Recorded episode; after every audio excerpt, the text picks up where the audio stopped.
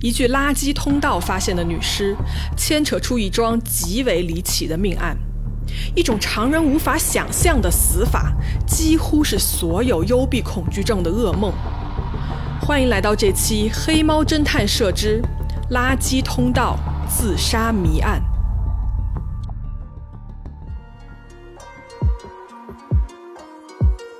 大家好，我是咪仔，我是草莓，这里是黑猫侦探社。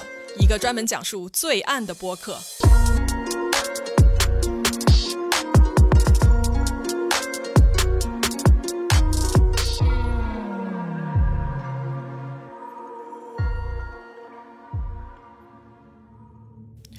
Hello，大家好，今天我要说的这个案子呀，是一个不但离奇，还非常离谱的案子。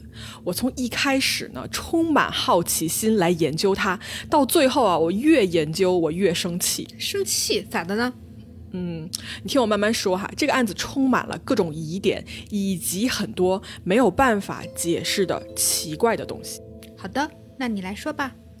OK，我们来到啊，二零一零年的十二月一号。地点呢是在澳大利亚的墨尔本，我们的主人公呢叫做菲比。在这一天啊，菲比的父母、兄弟姐妹以及她的男友收到了一个她发过来的非常奇怪的这么一条短信。来，草莓，你来给我们大家读一读啊，这个短信的内容。嗯，OK，这是一个英文的短信啊，那么翻译过来的话就是他说：“嗨，家人们，我躺在床上准备入睡了。”当我醒来的时候，我会变成你们见过最不可思议的人。然后（括号 note） 这应该是并不的意思，是不是？嗯哼。嗯，然后他就说我要去医院了，那里更安全。我听说那里的番茄汤很好喝，而且营养丰富。然后我说我我很我很爱你们，但是还没有到单独发信息给你们的程度。但这个是一个群发短信，嗯，所以非常抱歉。嗯，但是到时候要睡觉了，我要上路了，然后快快乐乐，人生不过一场梦，然后又发了一个表情 XO，嗯，OK，这个短信内容不用我说对吧？它就是很奇怪，你就感觉就是姐们儿你是不是嗑药了还是怎么了？就是完全你说的就没有什么就连贯不起来，你明白我的意思吧？嗯，但是呢，这个 Phoebe 呢，她确实很长时间以来，她就。嗯，受到这个抑郁症和焦虑症的这么一个的困扰，他有长期的一个酗酒的习惯。他也二十三岁哈，长得非常漂亮。我就是因为我看到她照片，我搜的时候，照片非常漂亮。嗯，所以呢，她家人啊看到这个短信以后呢，就非常的担心。菲比的妈妈当时是在外地。然后她就跟家里其他人联系，说说，哎，我们家闺女怎么了？然后他们家人就去打电话问一问这个菲比的男朋友。嗯，她跟她男朋友是住在一起吗？对，这儿就来了一个关键人物啊，菲比的男朋友，他的名字叫做 Anthony，然后大家都管他叫 Ant，那我们也管他叫 Ant 吧，好吧？然后这个人，首先他四十岁。他是一个当地比较有名的一个活动推广人，然后他住在一个墨尔本的一个豪华的公寓里面。菲比是跟他住在一起的。OK，家人呢就问这个 Ant 说：“哎，菲比呢？他他怎么样了？”男朋友说：“他挺好啊，没有什么异常，对吧？”他说：“我今天早上走的时候，我上班的时候，他还在家里睡觉。”他说：“要不然我现在就回去看一眼吧。”然后家人听到这个回复吧，就觉得说啊，那应该很好啊，可以放心，对吧？就没有再问。而且呢，菲比当时是约了第二天晚上和他爸爸一起去吃晚饭的。但是呢，让众人没有想到的是啊，这个奇怪的短信是一场即将萦绕他们家人十多年的一场噩梦的开端。OK，时间呢到了第二天晚上六点多。菲比的爸爸呢，就给菲比打电话，但是没有人接，因为你记得吧？我刚刚说他们这会儿不是约出来要去吃一个泰国餐厅吗？嗯，结果呢，就在他爸爸打了电话没有人接以后，他爸爸的手机啊，突然就接到了这个男友给他回过来的一个电话。根据我查到的一个信息啊，这个电话本身就很奇怪。嗯，为什么这么说呢？据说啊，这个 and。他从来不给菲比的爸爸打电话，可以说这是他打过去的第一个电话。嗯，然后呢？这通电话他说了什么内容？OK，电话里呢，他爸爸就说：“哎，我约了我闺女一块吃饭，你看到她了吗？”他打电话也没人接，对吧？然后 Ant 就说：“嗯，我没看到菲比啊，我下班回来以后她就不在，但是呢，她的钱包啊、钥匙啊什么的都还在家里放着呢。”他爸就觉得就不对劲，你知道吧？就觉得很奇怪，就说：“那你你要不是你现在就报警吧，要不或者你是帮我找一找。”然后他爸爸就打电话找了一圈，然后问就朋友啊什么的、家人什么的，说你们有没有看到菲比？家人和周围的朋友呢也都说没有。而且这个时候大家就已经开始有一点着急了，因为你是莫名其妙你就消失了，对吧？你约好的事情你也没有出现。结果你猜怎么着？那天晚上。Ant 就是这个男友，再次打电话给他爸爸说，Phoebe 被找到了，他已经死了，死了。嗯，所以是怎么死的呢？OK，现在就到了这个案子最离奇的地方，你听我慢慢说啊。在当天晚上，他们不是六点多打电话找不到菲比吗？但当天晚上七点多的时候，这个大楼的管理员啊，去他们那个就是楼下最底层的那个储藏室，就是一个放什么扫把呀、一些什么打扫工具的一个地方。当他准备往往里推这个门的时候啊，他发现这个门打不开，他觉得好像是感觉门后面有什么东西挡住了这个门。然后呢，这个管理员呢就从窗户往里看，他看到什么呀？这个屋子里面很暗，他看到有一个女人的尸体躺在了地上，然后周围的地上全部都是血。这个时候，管理员立刻的他就报警了。警察来了以后呢，说这个人死于自杀。嗯，自杀？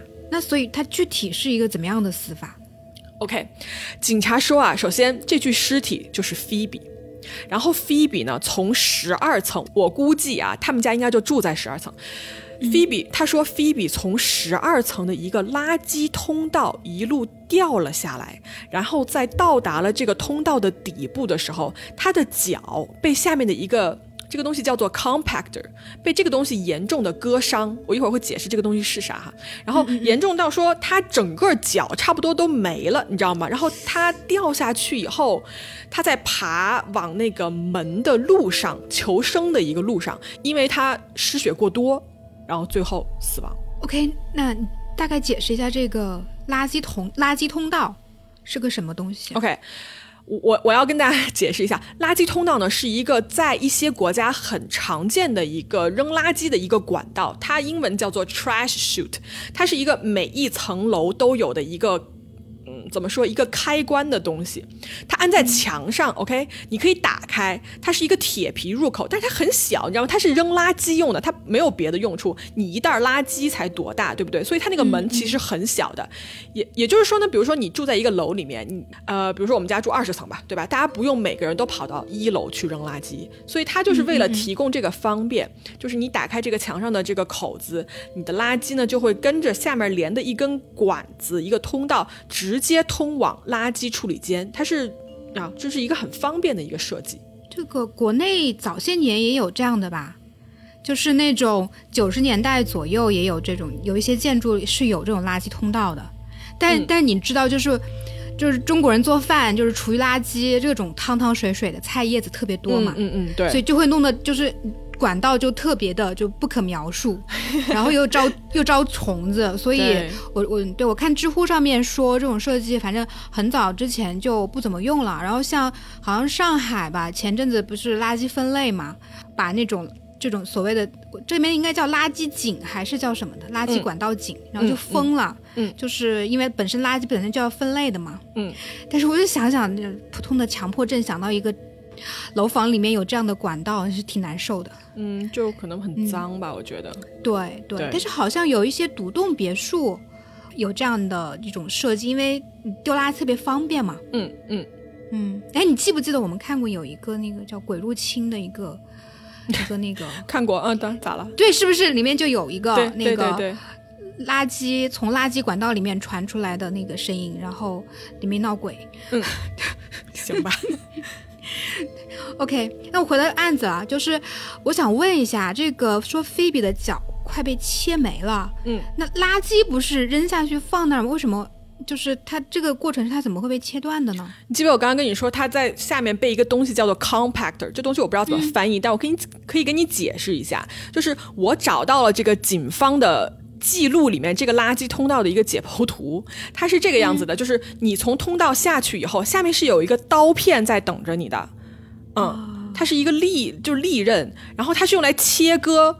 然后用来压缩所有扔下去的垃圾的，然后之后呢，还有一个弹性的门，就是说你扔下去以后它会开，但是它会马上关上，这样子的话，你那个臭气就不往上反，而且它会减少一定的这个火灾的隐患，所以这就是为什么它掉下去以后，它的脚会被切的，就是差不多断了的一个主要原因。啊，那它所以说它是脚朝下，嗯，脚朝下下去的，嗯，嗯。那这个垃圾通道，你是看到那个图了？它大概长什么样子啊？OK，这个垃圾通道的入口啊是这样子的，你可以把它想象成一个抽屉，就是它有一个把手，你是可以用手这样拉开的。但是我们家里的抽屉一般都是那种平行的抽屉，对吧？嗯。但是垃圾通道的它是这样子，它是。它是安在墙上的嘛？你打开是一个扇面弧形的这么一个打开的东西，拉开以后呢是一个三角形，就是上面大下面小。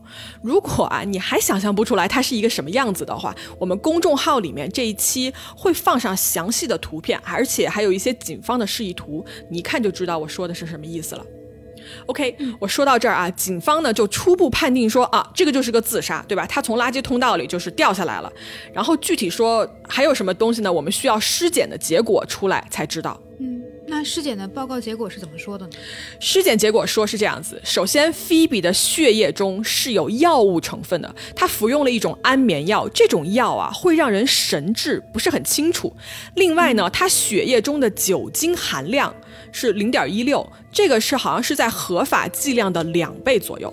OK，那他把安眠药跟酒精混合的服用，这稍微有点常识都知道，这还是蛮危险的。嗯，所以这个其实听起来挺像自杀的。对，确实是这样。这样子就是就很有很容易有危险，你知道吗？而且吃药加喝酒，你很多药物共同的作用下，你致幻的可能性也不是没有，对吧？所以其实。警察就说说这可能就是自杀或者意外，没毛病。但是，真的没毛病吗？菲比的爷爷啊，我这儿要说一下，他是一个退休的侦探，老爷子呢干了一辈子就是侦探，就是警察的这个活儿。他呢完全就不相信警察得出的这个结论，于是他就开始了自己的调查。这一调查不要紧，一查呀，这个所谓的打引号的自杀案件，冒出了无数的疑点。首先，嗯，从可行性来说，垃圾通道自杀这件事情就非常的让人无法信服。嗯，就是我我是觉得人类是很难选择用垃圾通道来自杀这个方式吧？我觉得，嗯，这个垃圾通道的打开处啊，它就是设计来用来给你扔垃圾的。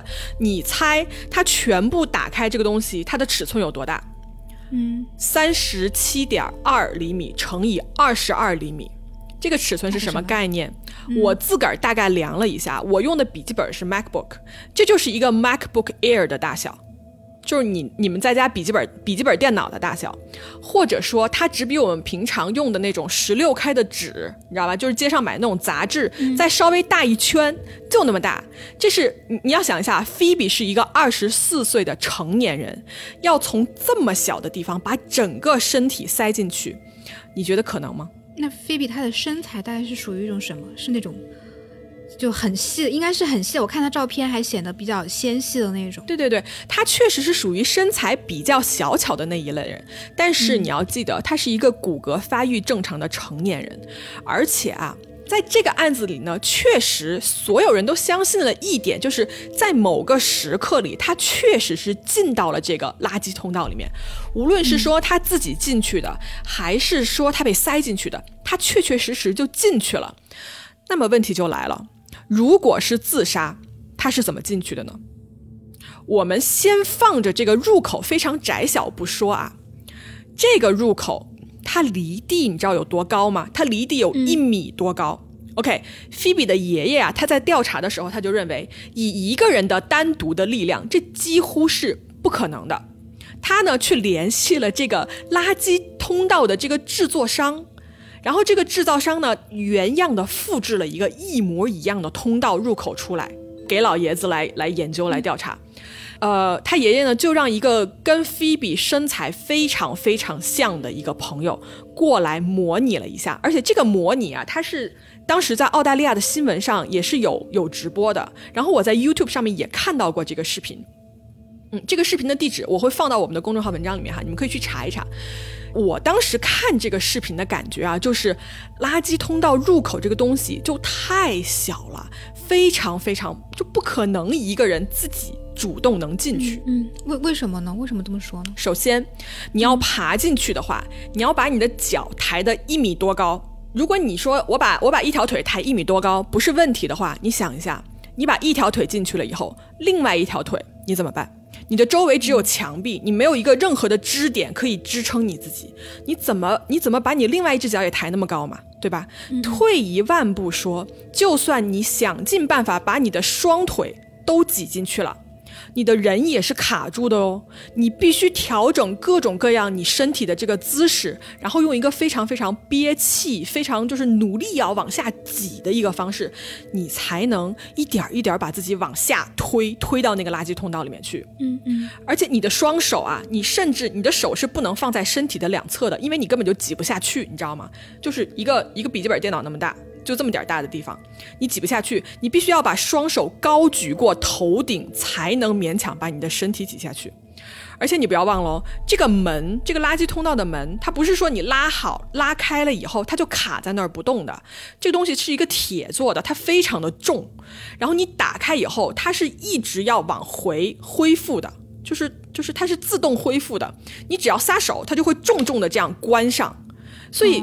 对，所以在那个模拟的视频里面啊，这个模拟的这个女生，她旁边其实是有一个人一直帮着她把这个门撑开的，要不然这个门就会反复的往里收紧、往里挤压她。想象一下，就算如果你没有人在旁边帮忙，你一个人想完成这件事情，你是非常非常容易被夹到手的，或者是你会非常容易被夹到身体的其他的部位。嗯，记住哦。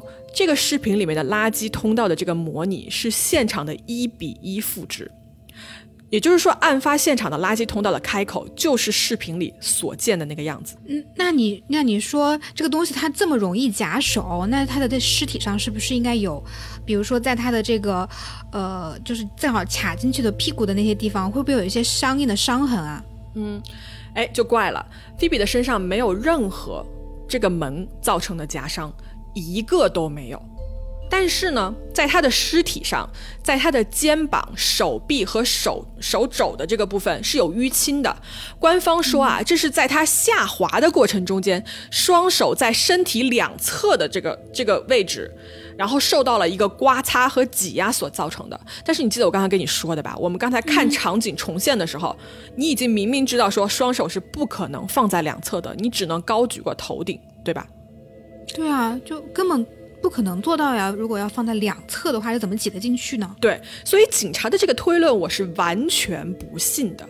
而且还有一点啊，你想，他喝多了哎，他血液里酒精含量是正常含量的两倍哎，然后他还吃了安眠药，一个已经神志不是很清晰的人，他能怎么样独立做到以上这一切呢？因为你想，在这个视频里面模仿的这个女生，她是非常清醒的。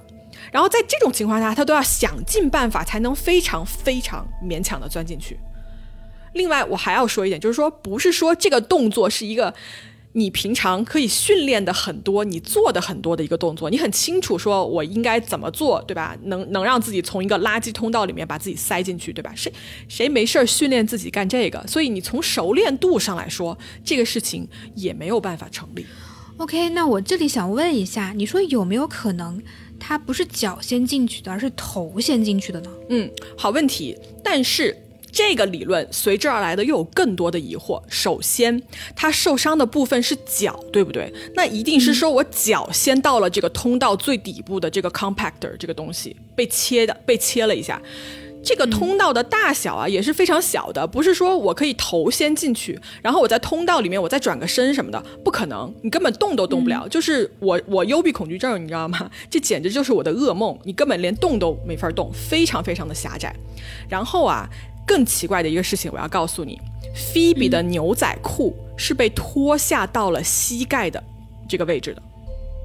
嗯，那有没有可能是在下滑的过程中被蹭掉了？首先，我觉得牛仔裤没有那么容易被蹭掉，这是首先第一点。而且我们刚才说了，如果要蹭的话，往下蹭的话，那是不是因为头朝下才能蹭成那个膝盖的位置？如果你是脚朝下，你怎么蹭呢？那你方向不就反了吗？对不对？嗯嗯。另外啊，这个牛仔裤脱了一半，会让人觉得说菲比是不是被人性侵过？但是尸检结果是说没有被性侵。OK，根据这个牛仔裤，我又想说一个，你想象一下，你的牛仔裤如果被拖到了快到膝盖的位置，请问在这种情况下，你要把你的脚抬到一米多高的一个高度，而且是双腿，而且是没有任何助力和手抓的情况下，把两条腿都抬高到一米多的一个高度。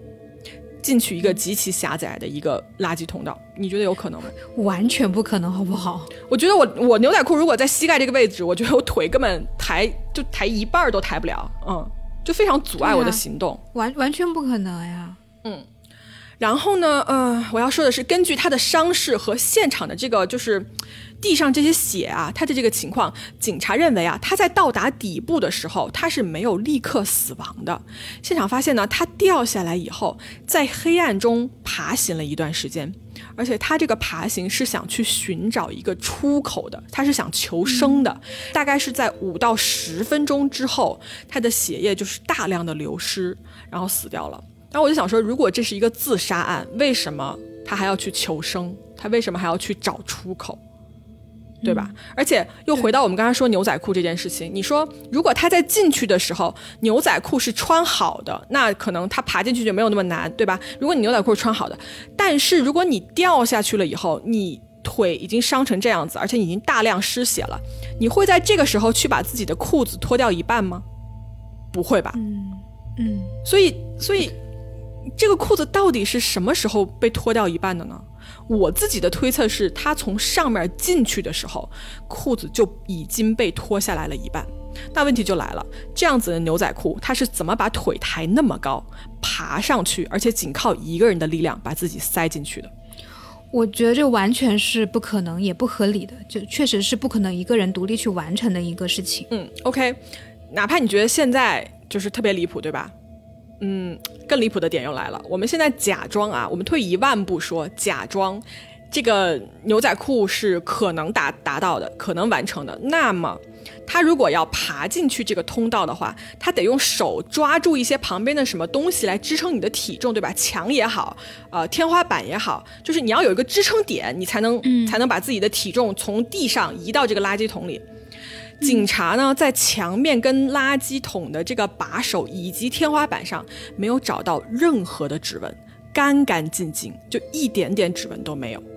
我看那个视频里面模拟的那个女生啊，她她钻进去的时候，她是用手在到处找这个支撑点来帮助身体进去的，所以就真的非常困难，因为你脚已经很难了，你手再不帮点忙，你真的没有办法进去。但你说，警察在这个附近一枚指纹都没有发现，你说这到底是怎么回事？那就是有人在她下去了之后，然后清理了现场，把指纹都擦掉了呗。嗯，我觉得啊，这根本就不是自杀，就是有人。有第二个人或者第三个人，我不知道，有外力把他塞进去了这个垃圾通道里面。但是现场的这些奇怪的事情还只是这个案子的冰山一角。随着菲比家人的进一步调查，整个事件的各种疑点啊，一个一个接着冒了出来。那那你展开说说看。OK，我们来梳理一下菲比最后一天的这个痕迹啊，这里面有很多值得人注意的细节。你记不记得菲比的尸体是当天晚上七点多左右，对吧？被楼管发现的。嗯嗯。当天晚上呢，她的男友 Ant 是六点多回的家，当时呢一切正常，呃，并且 Ant 是在当天晚上八点多，警察来了以后才知道说啊，菲比死了。对呀，那这是怎么回事呢？我们来看一下这个时间线啊，当晚六点零九分，Ant 到家。当他走进家门的时候，首先他说他不记得门是不是锁好了，但是他一进去就发现说有不对劲儿的地方。首先，厨房的地板上面有一个打碎的玻璃杯，然后另外一个杯子是在台面上放着的，闻上去是好像里面是放过酒之类的东西。随后呢，艾特呢，他看到了菲比的包包和钥匙，就是这个人随身的东西、随身的物品还在里面。然后他接着往前走，去卧室看了一眼。他的描述是说，床上像是被摆放了一个神坛一样，放了很多的照片啊，然后写的那种即时贴的那种便条之类的，就摆了很多东西。嗯，这是要干啥？就不知道啊。但是你想啊。钥匙在家里，那你需要钥匙才能进出家门，对不对？那他当时是不是觉得菲比是不是这会儿就是在家的呢？然后你看，你看，，ant 说，他说他看到菲比的那个，你知道我们女生用那个直发板吗？就是把你头发拉直的那个东西。他说这个东西是插上电的，然后它是打开了，就还是热的。你像不像感觉是说你上一秒还在家，只是你临时出去，或者是你临时去上个厕所啊，或者干什么，你马上就回来，对吧？嗯对，就是我不可能让这个直发板一直热在这里的，很不安全。嗯，对。然后艾特呢，他就说，他说，我觉得菲比是呃准备要出门去跟他爸爸吃饭，然后正好在弄头发。但是这个男友啊，艾特他还说，他说我看到了血迹，是在菲比的电脑鼠标以及鼠标垫上有一点点血迹，然后这个门框上也有血迹。哎，那我们来想象一下，你回家下班回家进家门。地上有打破的杯子，首先门框上和桌上有血，然后你的钥匙在家里面，刚刚用的东西还是热的，还插着电，但是但是这个人不见了，你什么感觉？立马打电话找人呐，要不就报警啊！我也是啊，但是你知道吗？这个 ant 他啥都没做，然后桌上的笔记本电脑还显示啊，他当时就。就跟个没事儿人一样，然后他还用了一会儿电脑。你记不记得六点五十一的时候，菲比的爸爸打电话来找他女儿，然后这个电话没有人接，于是 Ant 呢就用一个从来没有，就是他是一个从来不给他爸爸打电话的人，这个时候他却给他爸爸回了一个电话，然后聊了三分钟。嗯，那你说他是从没打过电话的话，是不是他听到了那个菲比的电话响了，然后顺手就给他那个岳父？就回了一个电话回去呢，是叫岳父吧？没结婚不叫岳父。OK，但是呢，问题啊，就离谱在什么呀？这个 Aunt 在事后声称，那天 Phoebe 的电话根本就不在家里，菲比的电话被送修了，所以他当时根本就不可能知道他爸爸打电话过来。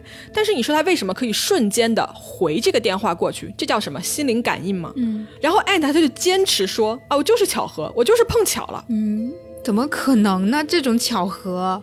然后这个 ant 他又来了一个骚操作。嗯嗯。你说你女朋友失踪了，对吧？你看你爸，他爸都急成那个样子，他也不找。你知道他干嘛吗？他还订了一份外卖，还有心思吃东西。而且他订的这个外卖啊，就是菲比跟他爸爸约好了那天晚上要去吃饭的那家泰国餐厅的外卖。哎，那我就要问了。如果你觉得菲比只是暂时出去了，一会儿就回来，而且你明知道一会儿要跟他一起出去吃饭，你为什么这个时候开始点外卖？你是知道他回不来吗？是啊，这个是不是有点太明显了呀？嗯，然后哦，我跟你说，外卖员在晚上大概八点多的时候就到了，然后到了以后呢，他就门口就聊天嘛，他就说，哎，楼下好多警察，说整个大楼都封锁了。这个 ant 他就说，哦。我女朋友不见了，不知道这个事儿是不是跟他有关呢？结果就是菲比的这个事儿，而且这就是当天晚上这个男友 Ant 发现菲比死亡的一个全过程。这他妈也太离谱了吧！这疑点不是一点点，好不好？嗯。那他家不是一个豪华公寓楼吗？那楼里总有一些监控嘛。那个屋里的血迹有没有查查是怎么弄的？还包括那个杯子的那个是怎么摔碎的呢？就这个这个男朋友的嫌疑真的很大。对啊，我我这样，我一个一个跟你捋一下你刚刚说的这些线索啊。首先，监控很好的问题，对吧？当天啊，监控就是拍到的最后的菲比的影像是当天的上午十一点四十三分。这个时候啊，是因为楼里有一个什么呢？它有一个消防演习，你知道吧？就是那个火警就开始响，然后大家都撤出来就演习一下，拍到菲比跟大家一起撤离这个大楼。当时监控里面看到的，他是一个非常正常的一个状态。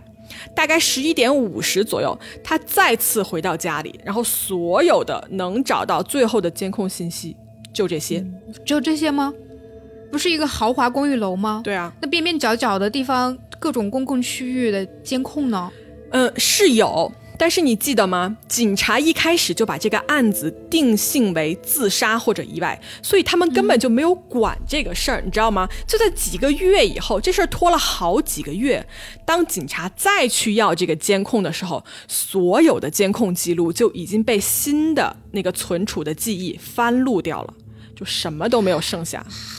Excuse me，这不是第一时间就应该去掌握的一些信息吗？对呀，而且我跟你说，更离谱的是什么？菲比的手机和电脑从案发到几个月之后，根本就没有警察来查过，你知道吗？就在他家里面放了几个月的时间，然后当他们最终去找的时候呢，发现他的 email 在某个时间已经被人全部删得干干净净。而且不知道是谁删的，嗯，不知道，估计是男朋友吧？你猜？那那那那血迹呢？嗯，血迹是这样，被检查了，门框上的血迹就是证实说是菲比的，但是那个鼠标和鼠标垫上的血迹从来就没有被检查过，就是也有可能是别人的呀，对吧？你也不知道。知道，对，而且你知道那个摔碎的那个杯子，你记得吧？根本就没有人查过，说那个杯子是从哪儿来的。警察呢，最后给了一个结论，就是说菲比摔碎了一个杯子，割伤了自己，然后他收拾了一下。那问题就来了，如果你摔碎了杯子，你割伤了自己，为什么杯子上面没有血迹，碎片上也没有，然后垃圾通道的附近也一点点血迹都没有？他是真的割伤了自己吗？OK，那退一万步说，如果他真的割伤了自己，为什么在受伤流血的情况下，你要去动那个鼠标跟鼠标垫呢？这就不合理啊，对吧？我如果我被厨房我在厨房被刀子割伤了手，我为什么要去点鼠标呢？就我讲不明白，你知道吗？然后，好。嗯，然后警方啊，我真的觉得他们在处理这个案子的时候，有非常非常多就是离谱的地方，就做的很不到位的地方，导致一个很容易解开的一个谜题，到今天还是迷雾重重。这些证据永远永远不可能再回来了。嗯嗯。但是啊，这个案子有很多公开的资料，你是可以查得到的。菲比的家人在他死了以后啊，一直致力于把这个案子的众多的警方调查的资料来公开。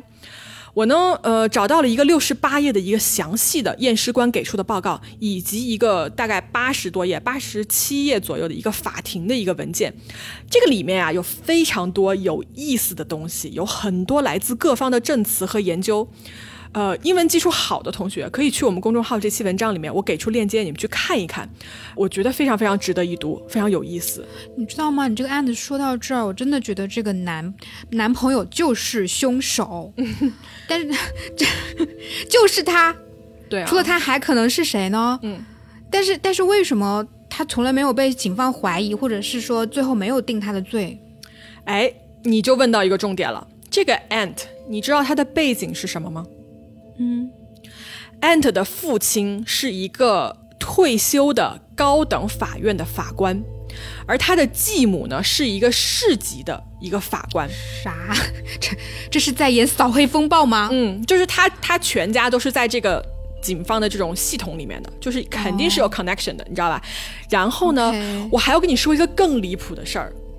二零一零年，对吧？我们这个案发是二零一零年，Phoebe 的事情发生了以后。这个 Ant 啊，他是从来没有被被怀疑过的哟，他就继续过他的生活，然后还交了别的女朋友，他还结了婚，他又离了婚，直到二零一八年的六月份，有一件事情发生了，啥事儿啊？Ant 当时的一个女朋友死了。啊啊，对我看到那个案子了，国内的报道取了一个标题是说什么澳大利亚嫩模离奇死亡这种，嗯嗯，比较嗯八卦的角度。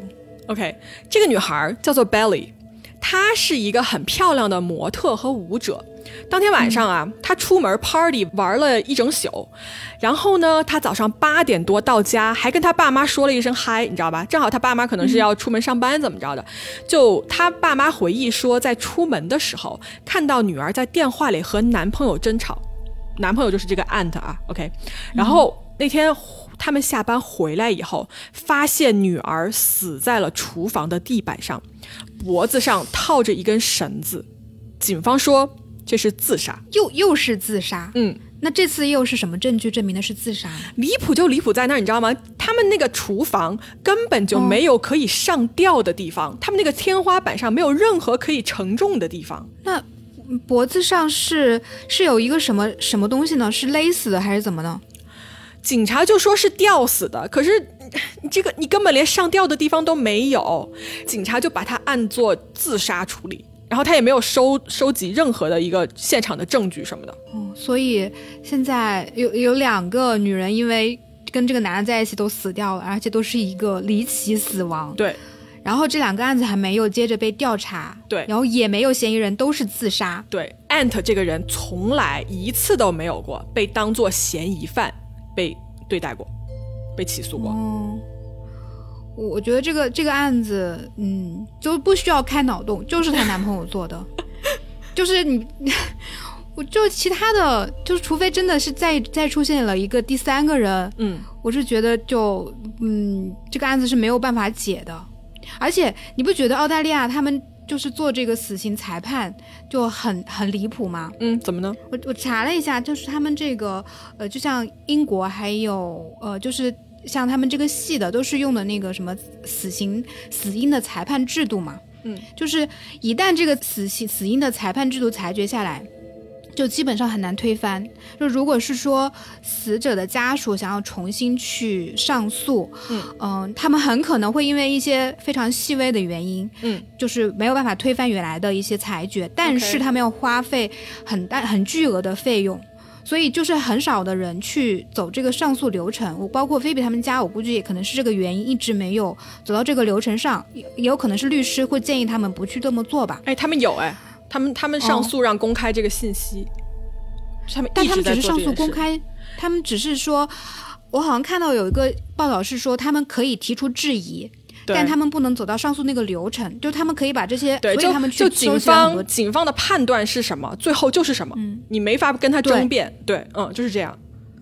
对对，我看有一个数据是说，从二零零八年开始，就是澳大利亚的这个这个他们所在那个州，嗯，也就有一个案子，就是对这个验尸官的他们最后调查结果提起过上诉，之后就没有了。OK，所以这个，所以这个制度本身就不太合理。嗯哼，是。对，然后另外还有一点就是关于这个垃圾管道自杀，我还我也搜了一下，我就搜垃圾管道跟自杀，就是在 Google 里面去搜，真的就只有这一个是因为自杀而造成的，要不就是那种意外啊，要不就是说他杀，就是有一个。